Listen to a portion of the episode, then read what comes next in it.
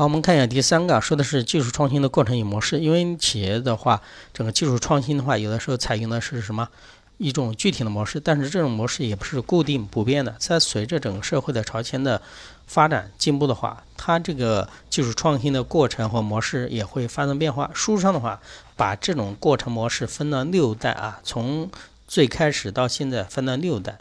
我们先把前三代放在一起看，因为前三代的关联性比较大。你们可以结合到书上的图来看，因为书上内容说的很多，然后读起来就比较绕口啊。因为这一章的东西，你又感觉学起来不像前面几章比较实在，对吧？你能够接触到。但是这个技术创新的话，有点过于有点虚啊。所以说的话，你不要去看它的那个文字大段大段的，你想要先理解。比如说这几代的之间区别，先看它的图，看完图再去读文字的话，那你就豁然看到。比如说那个图六杠一啊，技术推动模式，一看它是推动的，它是推动的，那你自己想，一个企业。对吧？一个企业最开始有研究基础的研究，对吧？我来研究这个什么什么产品呢？研究这个性能，研究好了，对吧？再做应用，我要把这个呃基础研究研究出来的技术，把它应用到什么我的产品当中，属于什么应用研究？然后再做一些研究的开发，开发出新的产品，对吧？产品开发出来的时候，我就生产制造，然后再推向市场销售，这个是推动的过程。我这上面图也有啊，基础研究、应用研究、生产制造。营销市场什么需求？这个它没有照顾谁的需要啊？它没有考虑市场的需要，它只是从技术研究来推动的。比如说电脑、计算机、信息技术，对吧？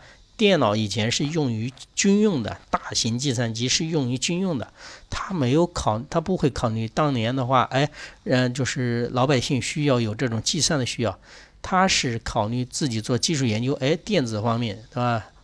为什么以前计算机叫做电子计算机？它是做基础研究了的，以后哎，再逐渐做的应用，再做生产制造，最后再到什么营销，再到市场需求的，它是从上往下有一个推动的什么过程啊？那这种创新的源泉是来自于哪里呢？这种创新的源泉不是市场给你拉过来的。这种创新的源泉是新的构思，就是研究开发是创新的构思的主要来源啊，是前面是上段，知道是基础研究、应用研究，是这里是什么来源？比如好像好，就好比大学的实验室是它的技术的整个推动的。来源对吧？我开发这种新的什么材复合性的材料啊，对，哎，我发现这个这个化学这个元素对吧？跟某个元素通过化学作用以后有什么样的特征？哎，这种就形成某某的材料，然后再把这个材料运用到日常领域里面，再生产出新的产品，然后再到什么市场，这是这样一个过程啊。所以说这种观点被被称作创新的技术推动或发现推动的什么？模型啊是个推啊，你们可以写一下，在第一代旁边写，这是推的过程，知道吧？所以说也叫技术推动创新模式。那我们现在也应该知道，第二代不是推了，第二代改成什么？拉了，拉动了，谁来拉？需求拉动啊。还记得我们在生产的时候是不是也说过啊？推动还有拉动式的，对不对？推动我以前生产什么卖什么，现在不一样了，市场需求什么？我生产什么，那也是一样的，技术创新也变了。你不能说光靠你研发嘛？我市场需要什么，你再去研发什么，看到没有？这是需求拉动。所以说，谁是出发点呢？市场的需求信息是技术创新活动的出发点。市场有需求了，才会去做这方面的研发。这个我虽然没有在图上表示啊，但是你们也可以看一下书上的图，我也可以讲一下。它其实这个图和第一代的，就是上面这个路线有什么区别呢？呃，上面路线，你看你们可以对照第一代看，基础研究、应用研究、生产制造、营销、市场需求，对吧？市场需求和基础研究之间是没有太多的一个什么联系的，但是这里不一样了，你看。这里市场需求就是第二代市场需求，它有个箭头是到应用研究的。为什么呢？市场需求的需求的话，它就要推动整个应用研究的发展。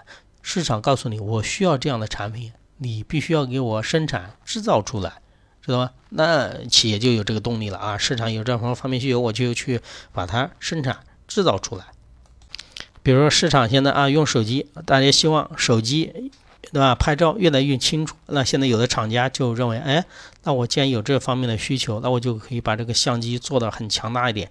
那现在很多摄像头都不止一个了啊，背面都不止一个的，背面有可能都好几个的，有远焦的，有什么那个近焦的。它就是了解整个市场需求以后，进行一个应用研究、生产制造再到营销啊。